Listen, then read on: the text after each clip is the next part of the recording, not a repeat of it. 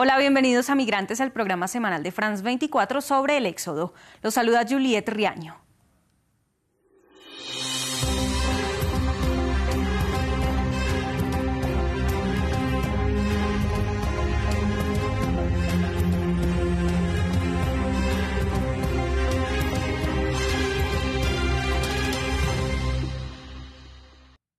El pasado 24 de junio, al menos 23 personas, en su mayoría solicitantes de asilo sudaneses, fallecieron en la parte marroquí de la frontera con el enclave español de Melilla.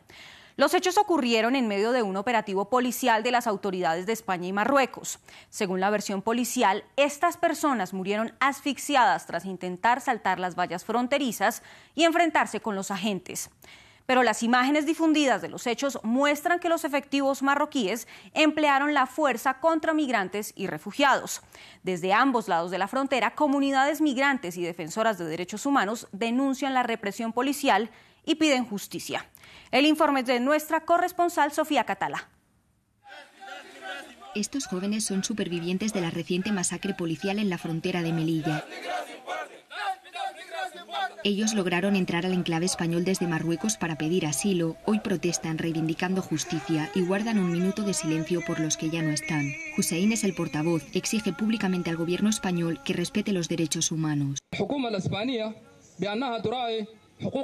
Apelamos al gobierno de España. ¿Por qué no respeta los derechos humanos? No podemos entender que aplaudan y disfruten viendo cadáveres. La tragedia aconteció el 24 de junio en este lugar, en la parte marroquí de la frontera. Según la versión policial, los migrantes murieron asfixiados en una avalancha tras enfrentarse con los agentes. Sin embargo, en estas imágenes que difundió la Asociación de Derechos Humanos de Nador, se ve como la policía marroquí carga brutalmente contra los migrantes, que llegaron a permanecer horas sin atención médica. Los cuerpos sin identificar de las víctimas serán enterrados en este cementerio. Las autoridades no permiten filmar en el interior. Omar es defensor de derechos, monitorea la frontera e informa a las familias de las víctimas. Hoy responsabiliza de las muertes a la Unión Europea, que paga a Marruecos para que impida a migrantes y refugiados acercarse a la frontera. La Unión Europea es quien financia toda esta política migratoria. Toda la política migratoria de España y Marruecos y la represión hacia los migrantes para alejarlos de la frontera es responsabilidad europea. Es el caso de este joven que teme revelar su identidad. Cuenta que sobrevivió a la violencia policial y llegó a Melilla, pero después le devolvieron a Marruecos y le trasladaron de forma forzada a más de 800 kilómetros de la frontera. La policía española me retuvo, me pegó y luego me entregaron a la policía de Marruecos, que me sacó a la parte marroquí. Después vi cómo iban sacando el resto de personas. Nos pegaban y nos decían, muéranse, muéranse. Juro por Dios que la gente no murió asfixiada, murió apalizada.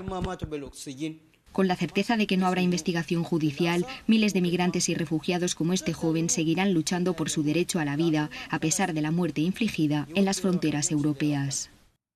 La situación es igual tensa a kilómetros de allí.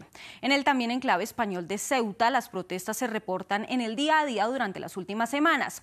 El enclave reabrió tras más de dos años cerrado, pero una nueva normativa impide el acceso a miles de trabajadoras transfronterizas de las localidades marroquíes vecinas, que quedaron varadas a ambos lados tras el cierre de la frontera. Sin ingresos ni prestaciones sociales, estas mujeres exigen que se habilite una vía de acceso para poder regularizar su situación y reclamar sus derechos. La frontera de Ceuta vuelve a estar abierta, pero las trabajadoras marroquíes de las ciudades vecinas ya no tienen derecho a cruzarla sin visado. Son las transfronterizas, mujeres que trabajaban en el enclave español como empleadas del hogar. Fátima hoy protesta pidiendo reivindicación. Ya en su casa explica que llevaba 15 años cruzando a Ceuta para trabajar cuando cerraron la frontera en 2020. Necesitamos que abran la frontera de Ceuta y que nos dejen cruzar para poder entrar y exigir nuestros derechos allí. Hablar con nuestros jefes para que nos readmitan o nos den lo que nos deben. Como Fátima hay 2.500 trabajadoras. Ahora España les exige un visado de un día para acceder a Ceuta y regularizar su situación. La mayoría no lo puede conseguir porque sus jefas les dieron de baja en la seguridad social. Al otro lado de la frontera también hay trabajadoras varadas, guardan un minuto de silencio por las que ya no están y siguen separadas de sus familias. ¿Cómo se puede entender? Se nos ha muerto la hermana Aisha Lamrani, que Dios la bendiga. Se nos ha muerto la hermana Fátima, que Dios la bendiga. Sus familias están en la otra parte y no pueden ni cruzar a ver el cuerpo.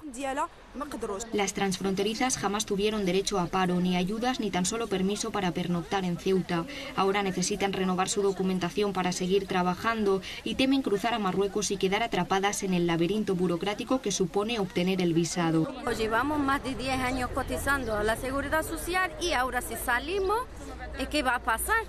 Y necesitamos una utilización que se asegurarnos para irnos a renovar nuestros papeles y volvemos a nuestro trabajo sin avisado de un día. A ambos lados de una de las fronteras más desiguales del mundo, miles de mujeres trabajadoras siguen esperando que se habilite una vía para acceder a sus derechos.